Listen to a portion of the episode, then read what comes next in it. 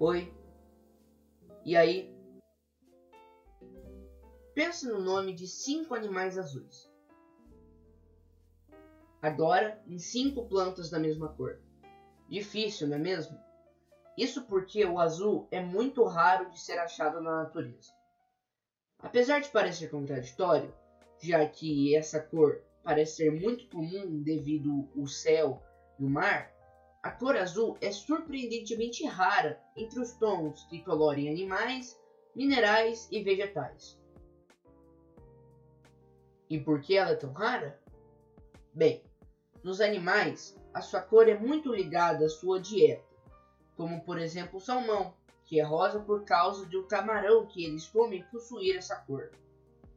Já na natureza, essa cor aparece devido à forma de como algumas moléculas do corpo dos animais refletem luz. E o mesmo acontece com flores, que, por absorverem a maior parte da luz vermelha, refletem a luz azul, já que elas acabam rejeitando ela. Apesar disso, as plantas escolhem por esse pigmento porque é muito mais atrativo para agentes polinizadores como as abelhas, o que se torna muito útil em áreas de competição.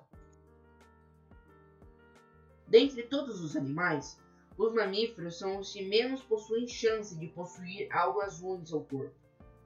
Algumas baleias e golfinhos têm pele azulada, Primatas, como os macacos de nariz arrebitado dourado, têm faces azuladas, e os babuínos têm os rostos e as costas azuis.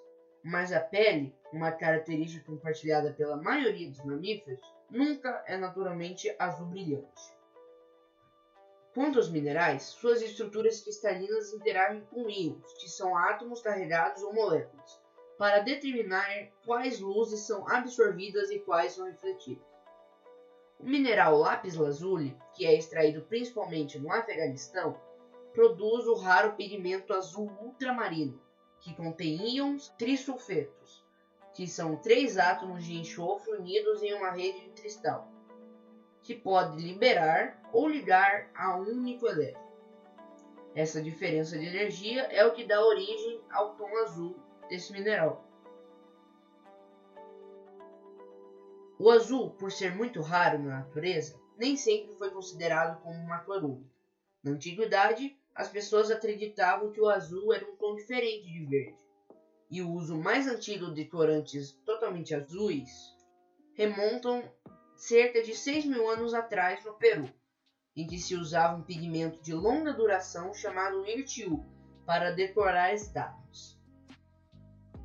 Por ser tão raro, o azul ganhou um lugar de alto prestígio por milhares de anos. Além do mais, o azul é usado para se referir a diversos sentimentos, como paz ou tristeza. No inglês, muitas expressões idiomáticas utilizam o termo, como blue sky ahead, algo como céu azul à frente, que quer dizer que a pessoa terá um futuro brilhante, e feeling blue, que significa sentir-se azul, para quando essa pessoa está se sentindo triste ou deprimida. O azul há muito tempo é associado a diversas divindades das mais variadas religiões pelo mundo. E entre os artistas que se inspiraram no azul da natureza estão Michelangelo, Gauguin, Picasso e Van Gogh.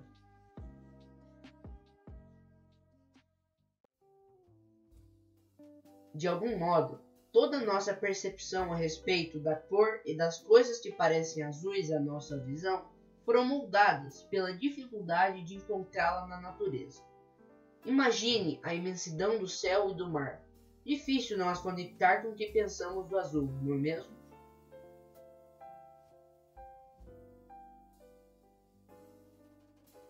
Então, que lição aprendemos com isso?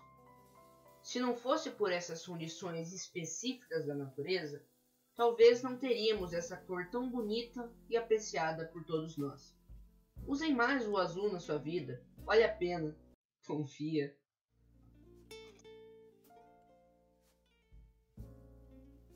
Bem, este, este foi o meu podcast. Espero que vocês tenham gostado. E eu vou ficando por aqui. Meu nome é Thomas e até mais.